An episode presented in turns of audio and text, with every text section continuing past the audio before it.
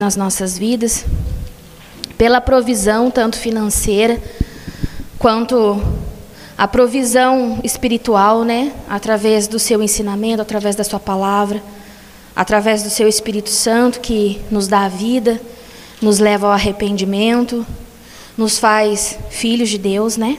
Amém? Senhor Deus e Pai, em nome de Jesus, nesse momento nós Queremos te agradecer, consagrar todas essas ofertas, tudo que foi depositado no altar do Senhor. Queremos nos consagrar ao Senhor Jesus nesse momento, Espírito Santo de Deus. Queremos entregar as nossas mentes, os nossos corpos, todo o entendimento, tudo que somos, tudo que temos ao Senhor nessa hora, Espírito Santo de Deus. Queremos clamar, Espírito Santo de Deus, pelo teu mover libertador, transformador pelo teu espírito que traz vida, pelo teu espírito que quebra as fortalezas e sofismas da mente, que limpa a nossa mente do velho homem e faz nova todas as coisas, que nos traz entendimento, que nos dá a graça, Espírito Santo de Deus, de te ver, Jesus, de enxergar ao Senhor, de entrar, de acessar o reino de Deus. Nós clamamos, Espírito Santo de Deus, pela tua graça transformadora e libertadora nesse momento.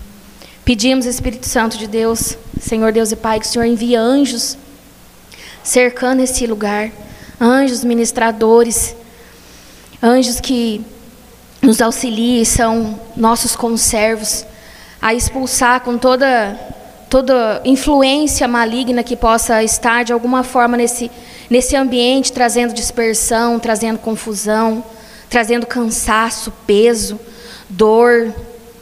Tudo, Senhor Jesus. Tudo, Espírito Santo de Deus, que for para tirar as nossas atenções nesse momento, nós clamamos que que o Senhor coloque ordem em todas as coisas, que o Senhor traga calma para as nossas crianças também, Senhor Jesus. Que nesse momento, Pai, enquanto elas brincam ali atrás, que o Senhor edifique elas também, eu creio nisso. Creio que enquanto elas estão ali brincando, elas estão ali sendo ministradas, como diz na tua palavra, a tua palavra nunca é vazia. E sempre no momento certo ela é eficaz. E eu creio que as nossas crianças também estão sendo ministradas pelo teu Espírito Santo, Pai. Em nome de Jesus, sela esse ambiente, esse lugar, Senhor, com teu sangue. Nos cubra com teu sangue nessa hora. Nos proteja, Deus, de qualquer tipo de ataque. Em nome de Jesus. Tudo que nós estamos fazendo aqui agora, Espírito Santo de Deus, Senhor, meu Pai, é para honra e glória do teu nome, Senhor. Quebra, Senhor, em nome de Jesus, com toda a incredulidade do nosso coração. Em nome de Jesus. Amém, irmãos? Amém? Abram comigo, por favor, em Gênesis Gênesis 4. Bem no comecinho, no início da Bíblia.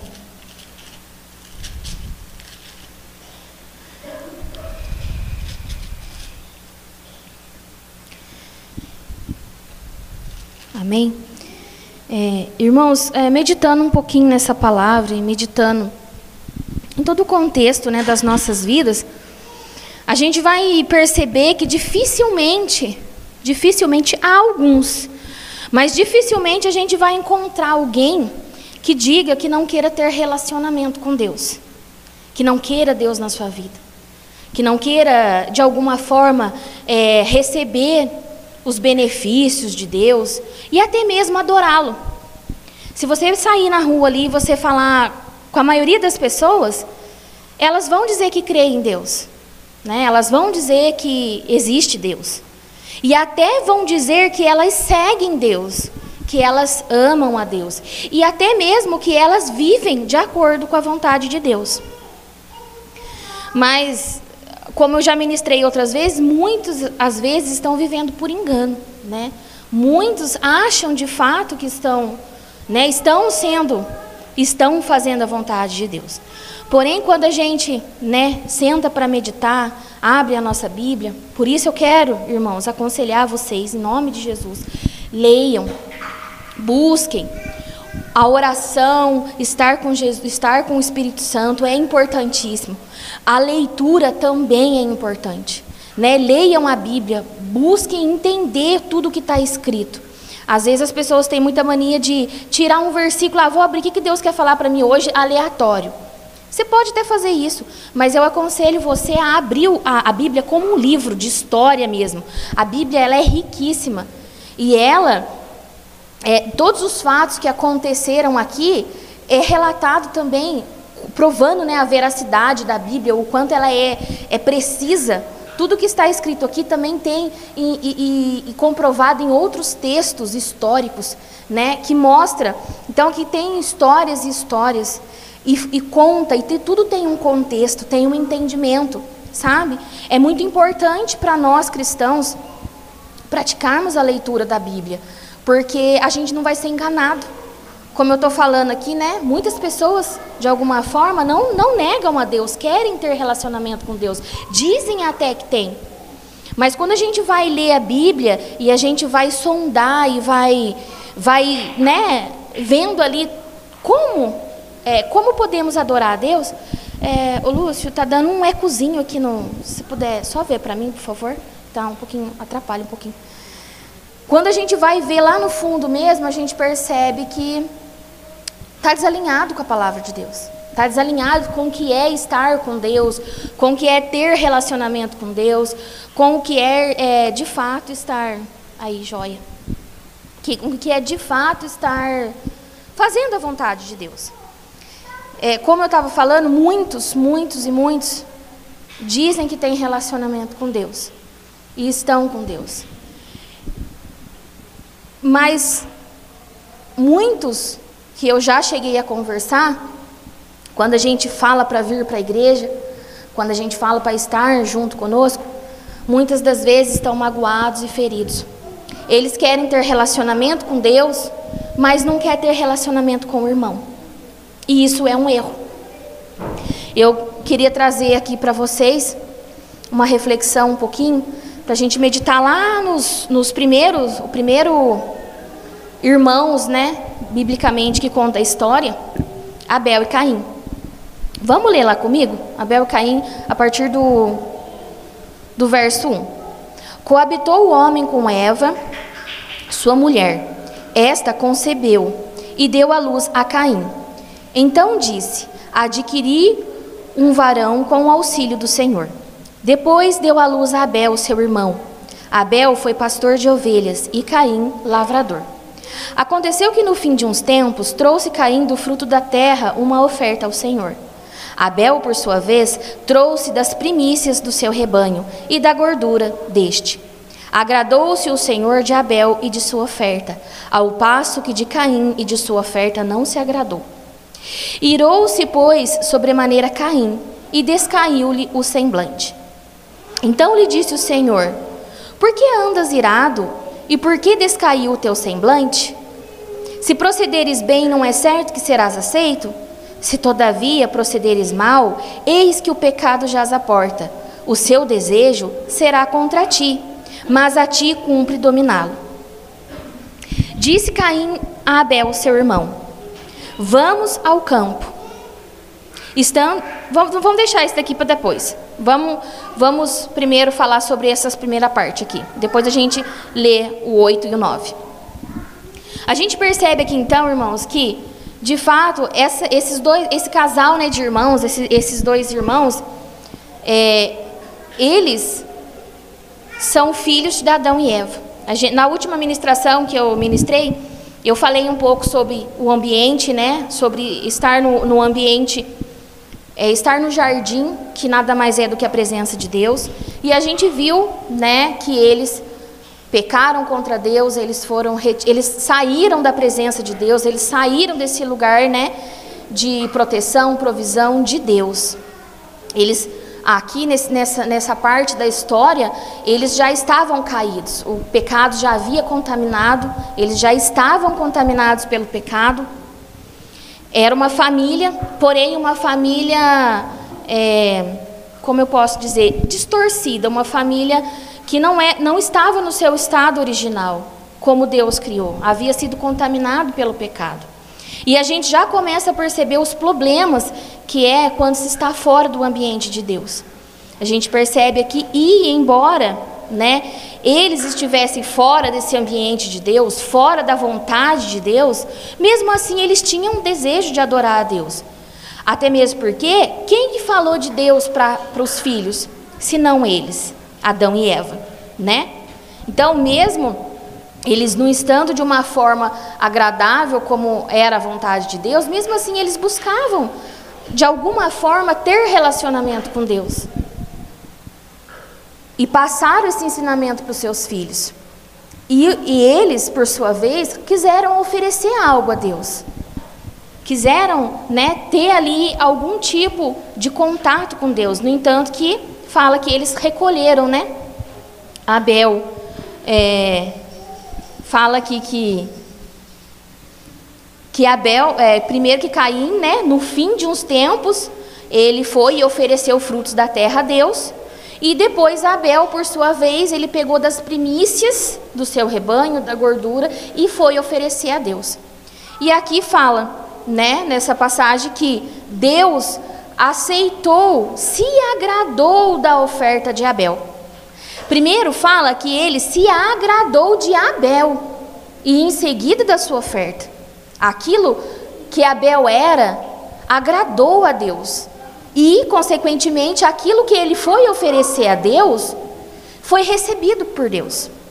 No passo que Caim fala que Deus não se agradou de Caim e nem de sua oferta. Então, algo às vezes a gente, quando a gente lê essa, essa passagem, a gente acha que ah, o erro está na oferta. É, alguns falam até né, que ah, é porque a, a, a, Caim ofereceu frutos da terra e Abel ofereceu o sacrifício, né, o, o, a carne, o cordeiro, a gordura, e por isso. Não, irmãos. Aqui fala, é nítido, o texto fala que Deus não se agradou de Caim. E da sua oferta também ele não recebeu. E ao passo que de Abel, Deus se agradou do que Abel fez, de quem Abel era e do que ele estava oferecendo para Deus. Uma das coisas que a gente já pode perceber logo de cara tem a questão das primícias, né? Daquilo que é, é vamos dizer assim, a, fala aqui que Caim ele entregou lá para o final, lá no fim de um tempo, ele foi e recolheu algumas coisas e foi lá levar para Deus. No passo que Abel, ele foi e pegou das primícias. As primícias significa que Abel ele consagrou tudo. O princípio da primícia é isso, consagrar tudo a Deus. Então, tudo que era de Abel, tudo que Abel era, ele entregou a Deus. É o primeiro, ele levava Deus tão a sério que ele quis tirar o melhor para Abel. Aí a gente já observa como que não é a oferta em si, mas sim o princípio, aquilo que foi feito. Abel colocou Deus em primeiro lugar na vida dele. E isso se agradou. Deus se agradou disso. Mas, é, e Caim existia algo muito mais ainda por trás disso, dele, que fazia com que Deus não se agradasse e não recebesse também a sua oferta. Vamos observar agora o 8 e o 9. Vamos ler o 8 e o 9. Disse Caim a Abel, seu irmão: Vamos ao campo. Estando eles no campo, sucedeu que se levantou Caim contra Abel, seu irmão, e o matou. Disse o Senhor a Caim: Onde está teu irmão? Ele respondeu: Não sei, acaso sou eu o tutor de meu irmão? E disse Deus: Que fizeste? A voz do sangue do teu irmão clama na terra. Amém. E aí aqui no, no versículo seguinte fala que Caim foi amaldiçoado por tudo que ele fez. Preste atenção, irmãos, que o problema de Caim era com Deus, certo? Foi Deus que não aceitou a sua oferta. Mas aquilo que Deus fez para ele não fez com que Caim se irasse com Deus, mas fez com que Caim se irasse contra o seu irmão. Como, como que é as coisas, né? Era para Caim ficar bravo com Deus. Mas não. Ele se irou contra o seu irmão. Ele foi, a gente percebe aqui que o coração de Caim estava contaminado. No passo que ele se sentiu rejeitado E de fato, né? Ele se sentiu rejeitado por Deus. Mas ele descontou isso no seu irmão. E a forma com que ele buscou de, de alguma forma é, revidar isso, Deus até estava tentando ensinar Caim aqui. Eu creio que aqui Deus, nesse princípio, Deus estava tentando ensinar Caim a amar o irmão dele. Mas o coração dele estava tão mal que ele não enxergou. No entanto, que Deus vai e fala para ele assim: se você, Caim, proceder bem, você vai ser aceito. Ele fala aqui no finalzinho, ó, no versículo 7: Se procederes bem, não é certo que serás aceito? Se todavia procederes mal, eis que o pecado jaz à porta. O seu desejo será contra ti, mas a ti cumpre dominá-lo. Então Deus estava ali alertando a Caim de que ele estava agindo errado. E que se ele, de fato, fizesse o correto, fizesse da forma correta, ele ia ser aceito assim como seu irmão. Porém, Caim não quis conversa. Caim não quis dominar aquilo que estava dentro do seu coração. Ele preferiu colocar a culpa no irmão. E até na última ministração eu falei sobre isso. O homem caído, ele sempre busca no outro o erro. Né? Adão, e Eva, Adão quando foi induzido por Eva e se deixou seduzir, comeu da, da, da maçã, e ele foi e falou para Deus: Ah, Deus, mas eu fiz isso porque foi essa mulher que o Senhor me deu que fez eu errar. Aí falou para Eva, Eva foi, ah, mas a serpente me seduziu. E ficou esse joga. E mesma coisa aqui, Caim. Caim, ele colocou a responsabilidade daquilo que ele estava fazendo errado no irmão dele. E não somente o culpou, quanto o matou. Sendo que o que Deus queria, na verdade, era que ele, ensinar ele a se relacionar, a ter um relacionamento com Deus, porque no momento aqui que Deus estava falando isso para ele, era um relacionamento, não é? Relacionamento não é isso, irmãos? Eu converso com você, você conversa comigo. Por exemplo, quando acontece, ao menos, ao menos eu, eu sempre falo isso para o meu filho, né? Eu falei, filho, se acontecer alguma coisa de errado que eu não gostar, você pode ter certeza, eu vou falar para você. E eu falo mesmo, irmãos, se tem algo que me incomoda, eu, né, os meus, os meus familiares, meu marido, meu filho sabe, que aquilo que me incomoda, eu, eu converso com eles. Eu abro meu coração, né? E eu falei isso pro, pro João essa semana. Eu falei, filho, se você fizer alguma coisa de errado, eu, eu tenho relacionamento com você, então eu vou conversar com você e eu vou falar aquilo que você fez de errado. Era o que Deus estava tentando falar com Caim. Mas Caim não deu ouvidos e não dominou aquilo que estava no coração dele. As suas obras eram más. Até no, no versículo já anotei aqui.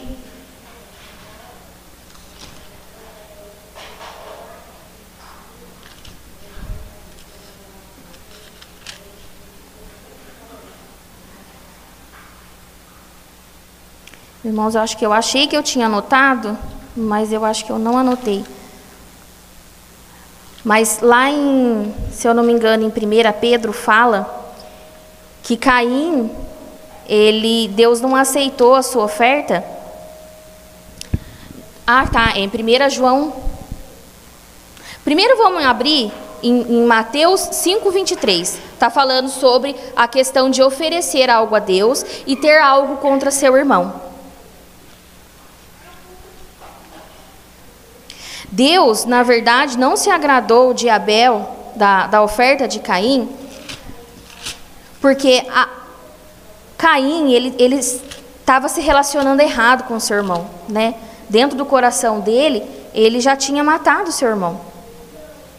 Em Mateus 5, 5, 23, fala assim, ó. Se, pois, ao, ao trazer, ao trazeres ao altar a tua oferta, ali te lembrares de que teu irmão tem alguma coisa contra ti, Deixa perante o altar a tua oferta. Vai primeiro reconciliar-te com teu irmão, e então, voltando, faze a tua oferta. Aqui fica nítido, irmãos, e fica claro o porquê que Deus não aceitou, não se agradou de, de Caim e nem de sua oferta. É porque dentro do coração de Caim, com certeza devia haver um pouco de competição, já devia haver dentro do coração dele, com certeza, porque é isso que o maligno quer. É isso que Satanás implanta no coração das pessoas. A quebra do relacionamento. A vida com Deus, ela é feita de relacionamento. Relacionamento com Deus, de Deus, né, de nós com Deus, como o pastor Lúcio mesmo foi e ministrou na última palavra dele. De nós com Deus, de nós para com o irmão. É impossível dizer que nós temos relacionamento com Deus se nós não nos relacionarmos bem uns com os outros. Por isso que aqui Caim não foi aceito, porque a forma de relacionamento dele de família já estava contaminada pelo maligno, e de fato estava. Aqui a gente vê na genealogia deles que já era o homem caído, o homem que carecia do perdão de Deus, da reconciliação com Deus, do arrependimento de seus pecados. Já era de fato isso. E era exatamente isso que o maligno também implantou no coração deles. Uma maneira distorcida e errada de se relacionar com o próximo, com seu irmão. E Caim era a prova viva disso. Aqui também a gente vê nesse capítulo que foi o primeiro, primeiro homicídio, né? Primeira vez que se relata na Bíblia de alguém matar o outro. E ele matou mesmo, né? Matou fisicamente, mas eu creio que antes de matar fisicamente, ele matou espiritualmente dentro do seu coração.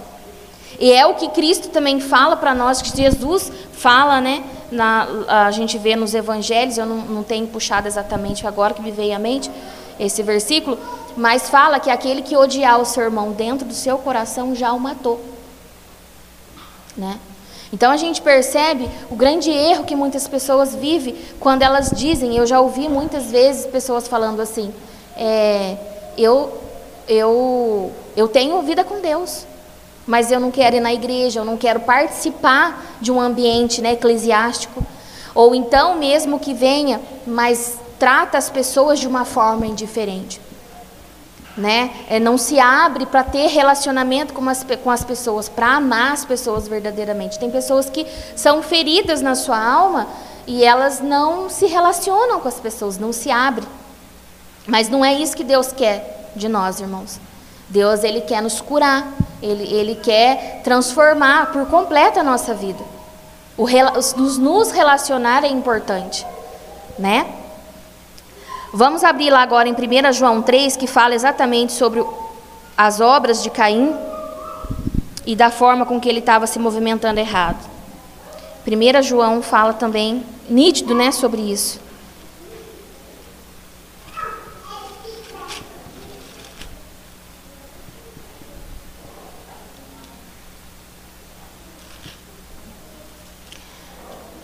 Primeira João 3.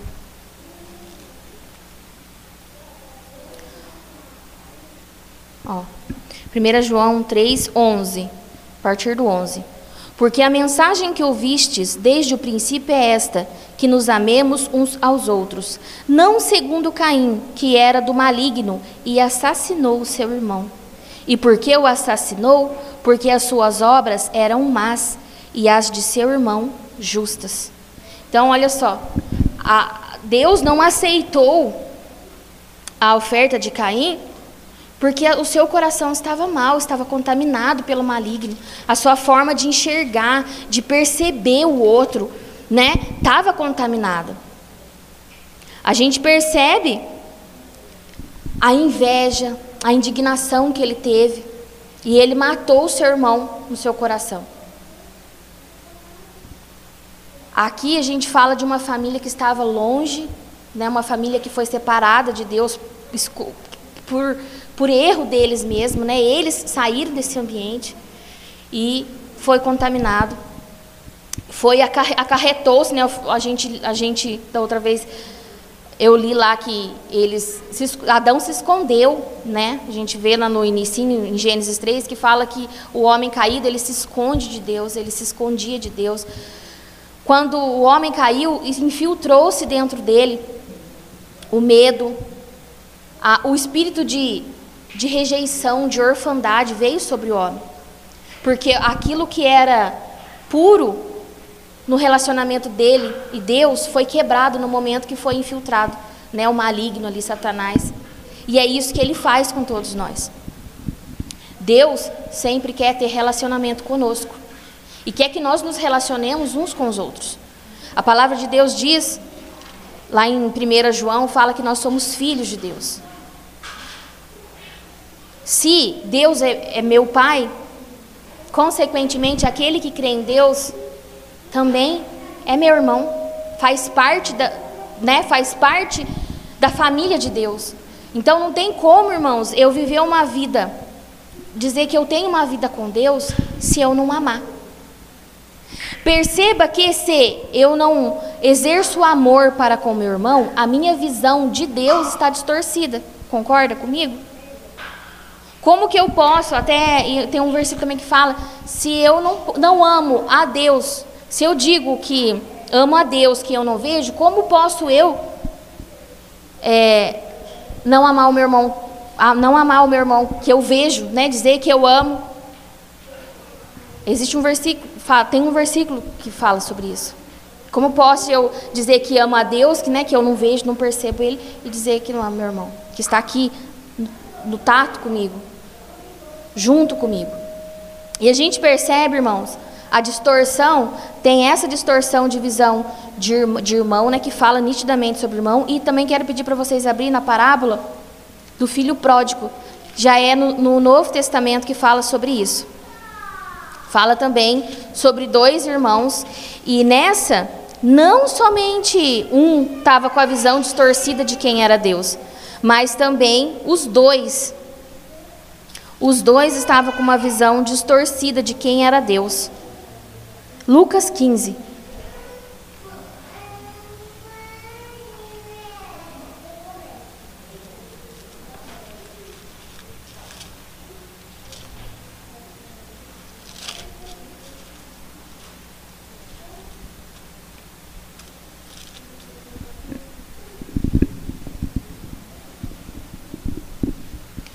Quando, de fato, irmãos, nós não temos uma visão clara de quem é Deus, automaticamente também nós não temos uma visão de quem nós somos, e automaticamente nós não temos visão de quem é o outro, né? É, muitos, a, a forma com que nós nos relacionamos uns com os outros, dita a forma que é o nosso relacionamento com Deus. O nosso relacionamento com Deus deve ser buscando saber qual é a vontade dele para as nossas vidas, buscando agradá-lo e amá-lo, buscando saber o que ele espera de nós, o que, que ele tem sobre as nossas vidas, o que, que ele quer que nós façamos. Né? Relacionamento é isso. É amar, agradar eu como esposa, como mãe, eu procuro saber a vontade do meu marido, eu procuro saber a vontade do meu filho. E em contrapartida, eu busco fazer aquilo, lógico, seguindo os princípios, aquilo que é agradável a eles. A mesma coisa é com Deus. Mas se eu tenho uma visão distorcida de quem Deus é, eu não vou conseguir fazer isso. E automaticamente eu vou refletir isso para todos. Nessa parábola aqui do filho pródigo, a gente vê nitidamente isso também. Vamos lê-la comigo. Lucas 15, a partir do, ver, do versículo 11. Certo homem tinha dois filhos. O mais moço deles disse ao pai: Pai, dá-me a parte dos bens que me cabe. E ele lhes, lhes repartiu os haveres. Passados não muitos dias, o filho mais moço, ajuntando tudo o que era seu, partiu para uma terra distante e lá dissipou todos os seus bens, vivendo dissolutamente. Aqui, irmão, já nesse início a gente percebe é, a questão do relacionamento de paternidade errado que esse moço tinha. Porque ele vai e primeiro ele vai e pede a sua herança. A gente sabe que herança, a gente, se a gente tem acesso à herança a partir do momento que o pai morre, né? Os, os, pais falecem, então deixam a herança. Mas esse daqui não, esse aqui ele já em vida o pai, ele já partiu, já quis a, a, a herança, né? E caiu no mundão. Aqui a gente já vê o princípio de relacionamento quebrado né, automaticamente ele disse: "Ah, eu vou enterrar meu pai. Meu pai para mim já é morto. Eu quero os meus bens. Eu quero viver uma vida do jeito que eu quiser viver, sem ter relacionamento com ele." E foi embora. Passados não muitos dias, versículo 13. Passado não muitos dias, o filho Ah, não, aqui eu já li, né? Mas vamos, vamos continuar. Passado não muitos dias, o filho mais moço, ajuntando tudo que era seu, partiu para uma terra distante e lá dissipou todos os seus bens, vivendo dissolutamente. Depois de ter consumido tudo, sobreveio àquele, àquele país uma grande fome e ele começou a passar necessidade. Então ele foi e se agregou a um dos cidadãos daquela terra, e este o mandou para seus campos a guardar porcos. Ali desejava ele fartar-se das alfarrobas que os porcos comiam, mas ninguém lhe dava nada. Então, caindo em si, disse: Quantos trabalhadores de meu pai têm pão com fartura e eu aqui morro de fome? Levantar-me-ei e irei ter com meu pai. E lhe direi: Pai, pequei contra o céu e diante de ti. Já não sou digno de ser chamado teu filho. Trata-me como um dos teus trabalhadores. E levantou-se, foi para seu pai. Aqui a gente já percebe que, a partir do momento que ele fez isso, ele errou com seu pai, ele percebeu isso. E lá, quando ele estava passando o maior dos perreios, né, passando fome, dificuldade, ele foi e se lembrou de quem era o pai dele. Né? Existem pessoas que se movimentam assim, né? que se lembram do, de Deus, que é o nosso pai, porque essa passagem aqui ela, ela é uma analogia de quem é Deus. Esse, esse pai aqui é Deus. E esses filhos aqui é o retrato da humanidade, irmãos. É, é o que, é o que a, a, apresenta a humanidade aqui, as características. É eu e você, vamos dizer assim. E esse filho aqui, na hora que ele estava no aperto, ele se lembrou que ele tinha um pai e que o pai dele era bom e que até mesmo os empregados da casa dele viviam de uma forma digna. Então ele ia voltar para a casa do pai dele, mesmo que ele não vivesse como filho, era o que ele ia propor, mas ele queria viver como um empregado. E então ele foi. Olha a visão distorcida de paternidade. Para quem é pai e mãe, que a gente sabe que jamais a gente vai tratar um filho de modo indiferente. Mas ele quis se relacionar dessa maneira, como um servo com seu pai. E foi e voltou e foi para casa, né? 18. Levantar-me-ei e irei, irei ter com meu pai, e lhe direi: Pai, pequei contra o céu e diante de ti. Já não sou digno de ser chamado seu filho. Trata-me como um de seus trabalhadores. E levantando-se, foi para seu pai. Vinha ele, vinha ele ainda longe quando seu pai o avistou e, compadecido dele, correndo, o abraçou e o beijou.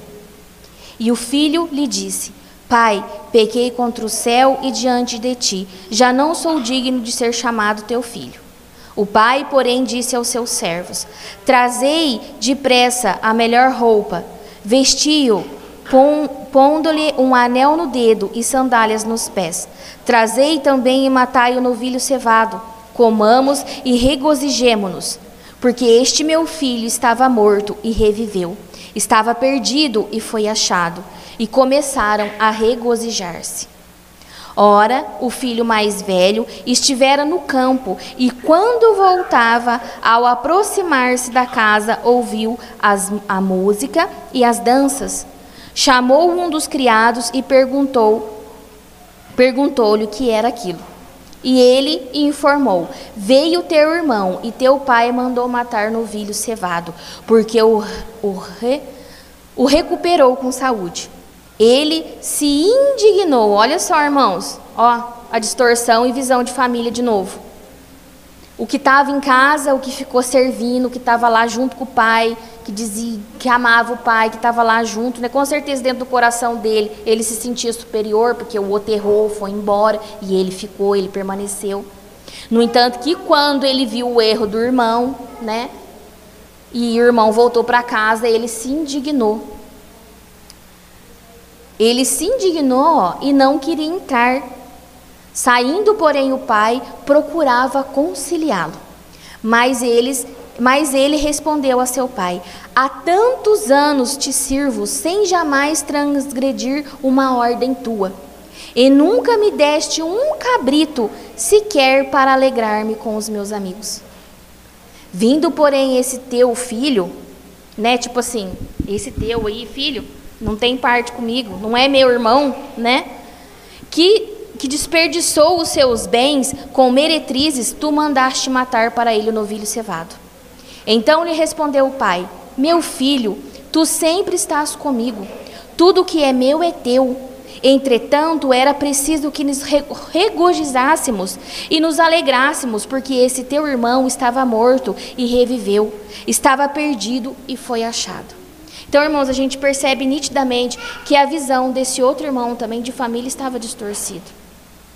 Ele, embora estivesse ali todo o tempo com o pai, né, dizendo que estava na presença do pai, quando ele se deparou com o seu irmão, que foi lá, fez o que quis, né, vendeu os bens, feriu o coração do pai, com certeza, porque um pai ficaria triste com uma situação dessa.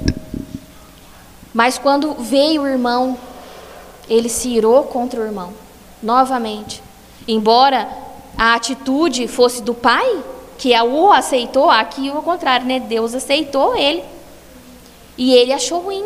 Mas a raiva foi para o seu irmão também.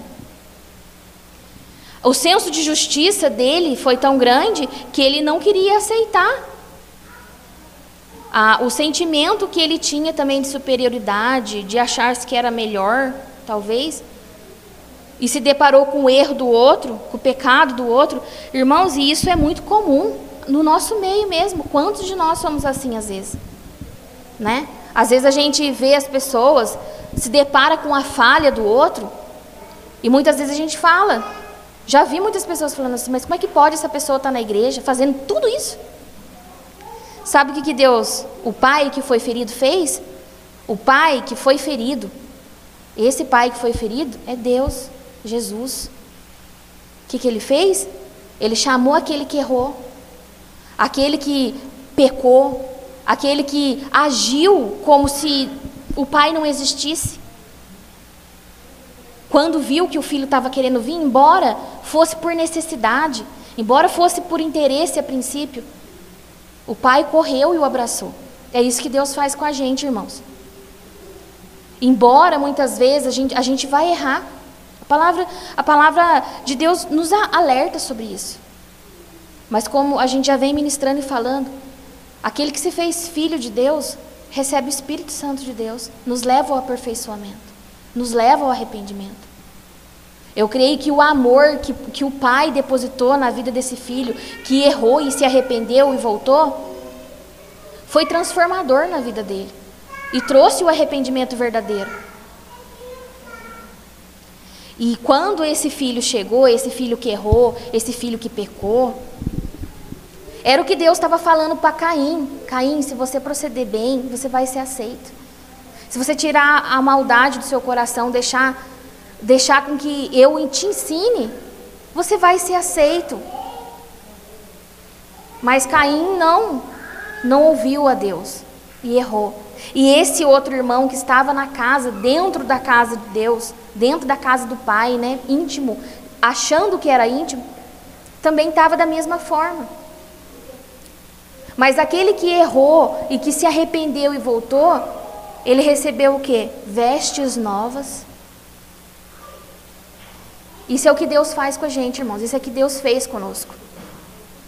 Ele nos despiu, ele nos, nos despe do velho homem, do antigo homem do homem corruptível, do homem pecaminoso. E nos dá vestes novas, vestes limpas, através do Espírito Santo, através da renovação da nossa mente. Ele nos lava com o lavar regenerador da palavra. A palavra de Deus ela é para limpar a nossa mente. A gente vem aqui e fica falando, repetindo várias coisas para vocês, mas espiritualmente isso é um lavar regenerador. Isso é algo espiritual. Eu não estou tentando convencer ninguém. Quem vai trazer o convencimento aqui, irmãos, é o Espírito Santo. Mas há um poder sobrenatural sobre a palavra de Deus, sobre a Bíblia, sobre o entendimento e os princípios ministrados aqui. É isso que Deus faz conosco. Ele, ele, ele colocou uma aliança, esse pai, qual receber esse filho que errou, ele colocou uma aliança no dedo dele. Isso aí é símbolo de compromisso renovação de aliança. Cristo, Deus, ele renova a aliança dele conosco através do sangue de Cristo. Não é sobre no, o nosso poder, não é sobre nós, é sobre o sangue de Cristo precioso, sem defeito e sem mácula. Todas as vezes que nós erramos, irmãos, nós nos apropriamos do sangue de Cristo que nos lava, nos limpa, nos purifica. Deus nos perdoa todas as vezes, não é porque nós somos bons, não é porque nós nunca erramos mais, nós nunca pecaremos mais, não. É pelo sangue de Cristo espiritualmente está sobre as nossas vidas, porque nós cremos nele. Mas muitas das vezes, irmãos, quando nós não temos essa visão de quem é Deus, como eu estou falando, de tudo que Deus fez por nós através do seu perdão, através do seu amor que enviou Jesus Cristo, né, como propiciação, morreu na cruz, né, derramou o seu sangue para nos trazer perdão e remissão, para cobrir as nossas falhas. Se nós não temos essa visão de que Deus é nosso Pai e, consequentemente, todo mundo Todos aqueles que creem também é família de Deus, também é filho de Deus. E pela fé, até mesmo aqueles que ainda não creram. Porque o sacrifício de Jesus Cristo foi para todos. Todo mundo tem acesso. Basta crer. Aquele que crê tem acesso. Se nós tivermos essa visão distorcida, consequentemente, nós iremos errar. E aí nós não estaremos, não estaremos agradando a Deus. É um, a, a Bíblia, né, em várias formas, em vários versículos, o que ela mais traz como orientação é para que nós amemos uns aos outros, para que a gente é, perceba o outro, a necessidade do outro.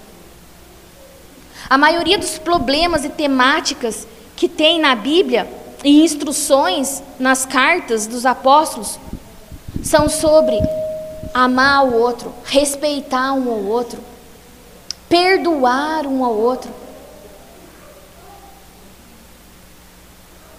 E se nós tivermos um pouquinho, irmãos, a nossa vida inteira com Deus é de transformação, é de entendimento, de renovação.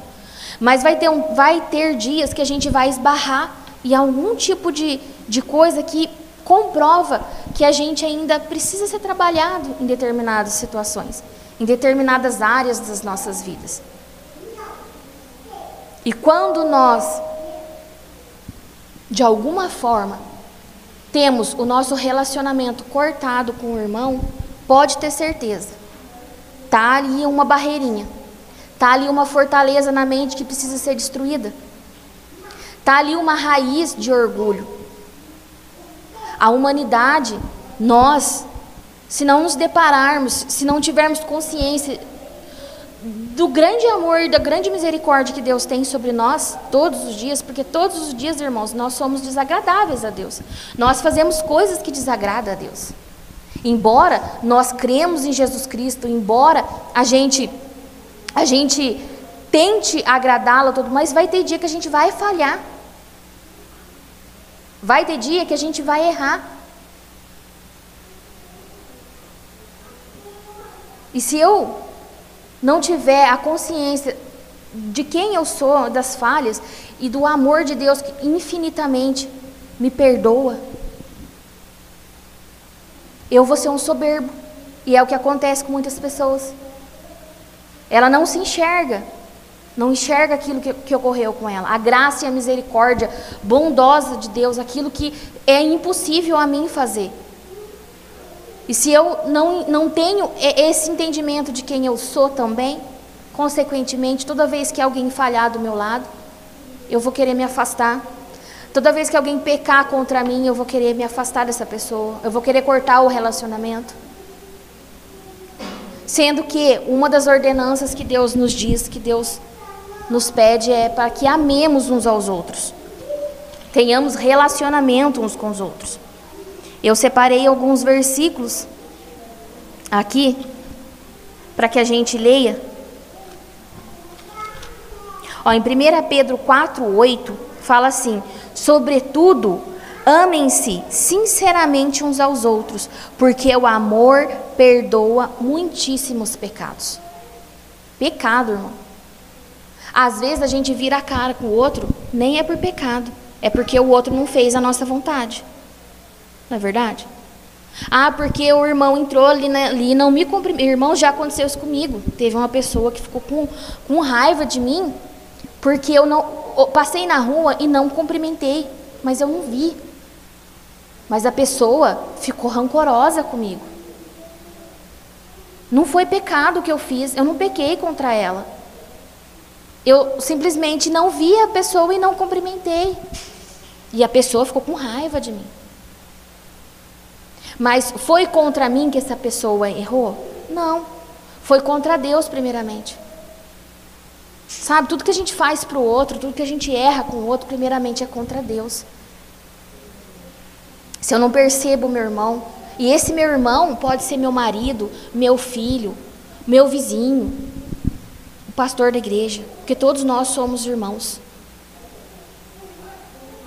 Não tem como a gente dizer que ama a Deus, que tem relacionamento com Deus, se nós não nos relacionarmos uns com os outros e praticarmos, né, o amor, o perdão, a misericórdia. Abram comigo lá em João, João 15 também fala sobre amor.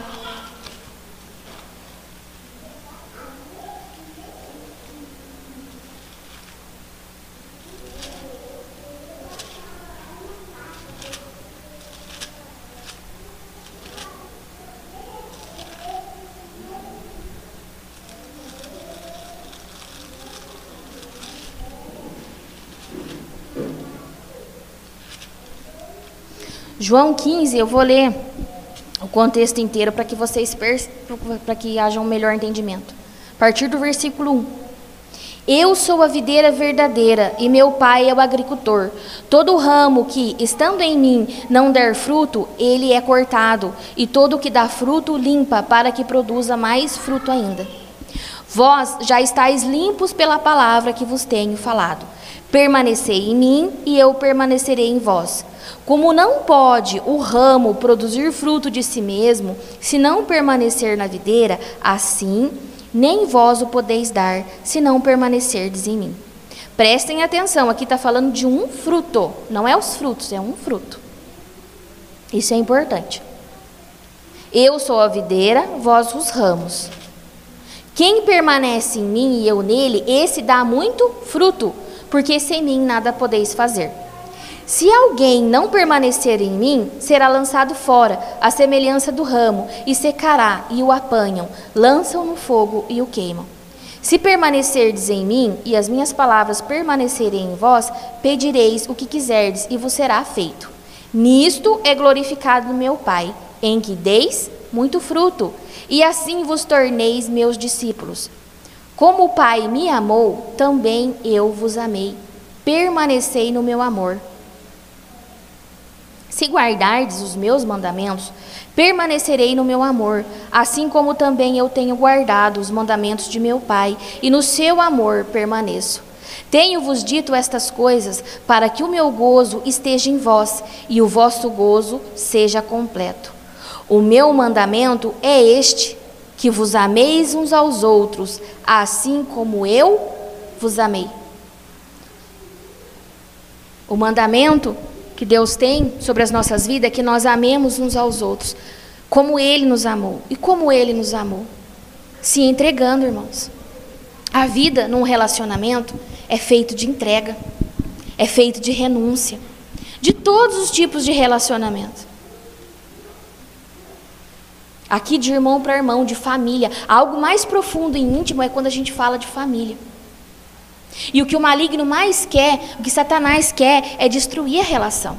Eu já falei, até comecei a falar um pouquinho e falei, isso aqui é assunto para outro dia. Porque é extenso. O que, o, que, o que Satanás mais tem operado na vida das pessoas é querendo isolar as pessoas.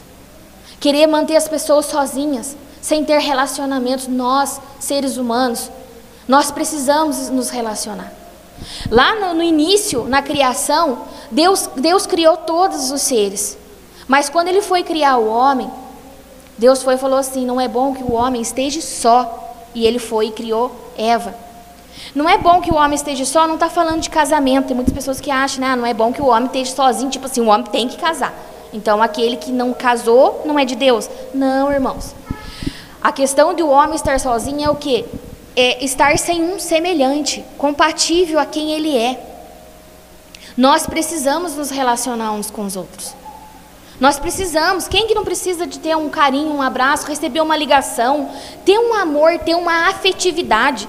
Nós precisamos disso. Deus nos criou assim. E o que o maligno quer é o quê? Que nós cortemos a relação uns com os outros. Que nós estejamos afastados uns com os outros. Que nós tenhamos raiva, ódio uns dos outros. E nós precisamos combater isso combater isso, porque isso é um mal muito grande. Eu vejo muitas pessoas, muitos cristãos, fervorosos, amam a Deus, mas quando é para se relacionar com as pessoas, fere, machuca.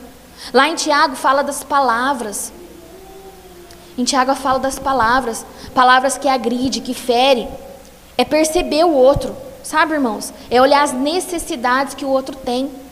Dentro do casamento, então, nem se fale. Até esses dias eu citei sobre um livro que fala das, da linguagem de amor. É perceber a necessidade do outro. Lógico que tem coisas que são de carências, coisas que precisam ser tratados. Ser tratado com Deus. Aí é a nossa visão de Deus. Mas existem coisas que nós podemos contribuir com o irmão. Que nós tenhamos o nosso coração aberto, irmãos. Para isso, para o relacionamento com os irmãos. Se vocês puderem colocar um louvorzinho. Vamos nos colocar de pé, irmãos? Eu sei que dentro da nossa vida, né, como nós, cada um de nós somos somos um indivíduo. E dentro da nossa individualidade, cada um de nós temos uma história. Cada um de nós temos coisas que aconteceu na nossa vida, né, que de alguma forma construiu o nosso caráter, construiu a nossa alma. Né? A alma é aquilo que nós, a gente sente, aquilo que a gente que a gente que, que a gente tem como sentimento e que transborda através das emoções e atitudes muitas vezes. E dentro da formação de um ser humano, acontece fatos mesmo que vai, tipo, deixando a gente mais, mais meio assim, a, é, com o pé atrás em determinadas situações, né? Os traumas, vamos dizer assim. Mas quando a gente vem para o reino de Deus, quando a gente de fato vê quem Deus é, nosso Pai, e entende que Ele é o Pai perfeito, entende que Ele é a pessoa de maior relacionamento perfeito que nós podemos ter. A palavra de Deus também diz, fala, né, traz Jesus em Hebreus fala isso, que Jesus é o nosso irmão. Tudo fala de família, ó, irmão, pai. Porque é o mais profundo do, do íntimo do ser humano é ser família. Às vezes, irmãos, nas, a nossa família humana, né, vamos dizer assim, vamos, vamos dizer, tem a família espiritual, que é todos da igreja, todos aqueles que creem em Jesus Cristo, são nossa família. Até os que a gente não conhece lá longe. Mas tem a nossa família humana, família do nosso convívio desde criança. E desde que o mundo é mundo, desde que há ser humano na terra, a gente vê, a gente percebe, há falhas. Há pessoas que nos ferem. Às vezes os pais, né, já falei isso, tem uma não era não, não é cristão ou não tem conhecimento e traz feridas. Tem muitas pessoas que são abandonadas, não tem pai. Ou tiveram pai, mas foi um pai omisso. Pai aqui, irmãos, eu estou falando das duas figuras, pai e mãe, tá?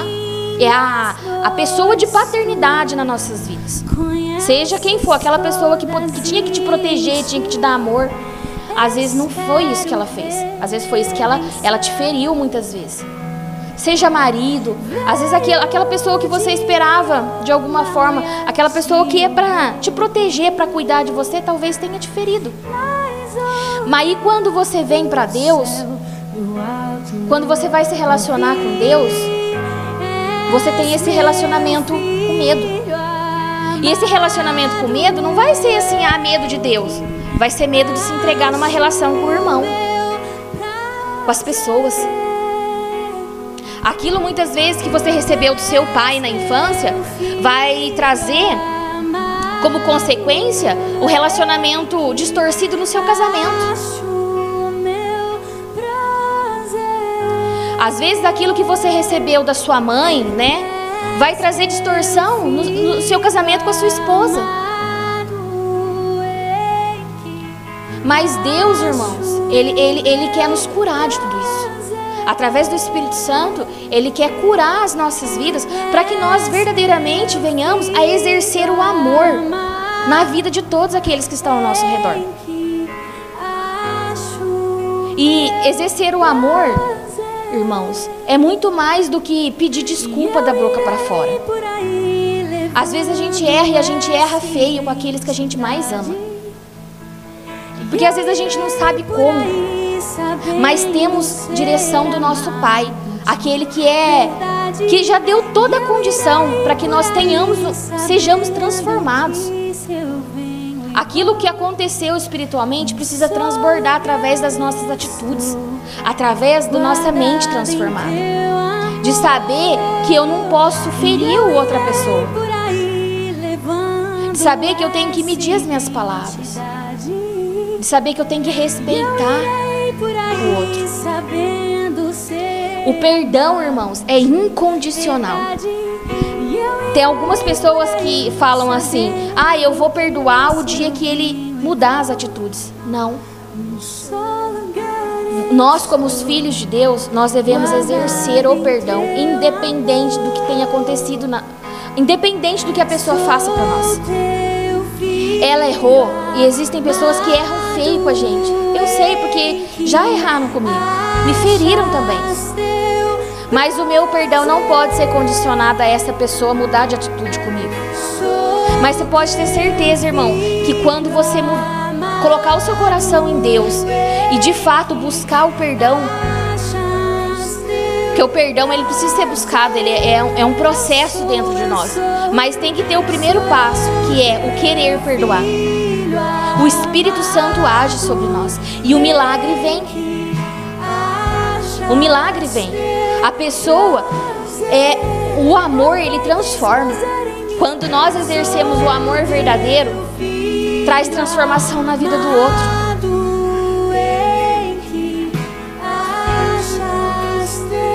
E hoje, irmãos, eu, eu trouxe essa palavra. Eu não sei o que o Espírito Santo está ministrando no seu coração. Mas eu gostaria que você abrisse e deixasse com que ele mostrasse para você. Se você tem algo contra alguém, se alguém te feriu, seja seu pai, seja sua mãe, seja seu marido, sua esposa, que você tome o primeiro passo de pedir ao Espírito Santo para que ele mostre as suas atitudes, como tem sido com as pessoas. Isso fala diretamente da maneira com que você enxerga Deus.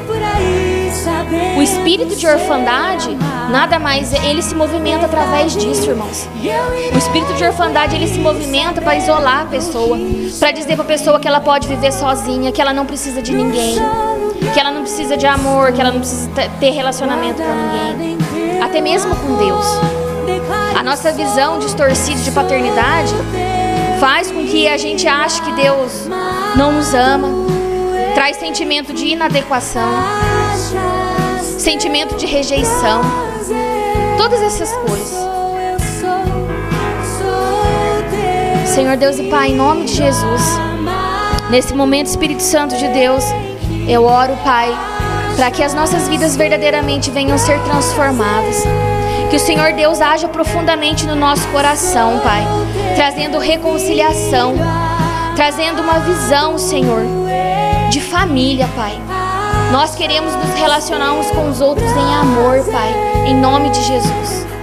Te peço, Espírito Santo de Deus, que o Senhor opere no nosso coração e traga cura, Senhor, sobre as nossas dores, sobre as pessoas que nos feriram, Pai, e que de alguma forma ainda estão presas dentro do nosso coração, trazendo raiva, trazendo ódio, trazendo tristeza, trazendo sentimento de estar longe, quebrando a aliança do relacionamento, Senhor, em nome de Jesus. Em nome de Jesus, Espírito Santo de Deus, eu oro para que nós, esse, esse, esse corpo aqui, a tua palavra diz que nós somos o corpo. Nós somos em poucos ainda, Senhor. Mas eu sei que para o Senhor somos muitos. Eu oro, Espírito Santo de Deus, para que o nosso laço a cada dia venha ser fortalecido uns nos outros. Que nós tenhamos perseverança, Senhor, que nós possamos andar em amor, verdadeiramente perdoando uns aos outros, porque nós iremos falhar uns com os outros, sim. Mas que, acima de tudo, Senhor, opere o amor, o Teu Espírito Santo, o Espírito da reconciliação, Deus. Em nome de Jesus. Que possamos, Senhor Deus e Pai, viver de uma forma que agrade ao Senhor vivendo um relacionamento de amor, de paternidade, enxergando, vendo que o Senhor é nosso Pai e, consequentemente, enxergando que nós temos uma família. Nós não somos sozinhos. Embora o mundo possa querer dizer, ditar regras, ditar que nós é melhor estar sozinho, é melhor viver sozinho, nós rejeitamos todos esses ensinamentos e declaramos, em nome do Senhor Jesus, que nós precisamos uns dos outros. Declaramos em nome de Jesus que nós precisamos do Senhor, nosso Pai. E que o Senhor nos conduza, Pai, em nome de Jesus.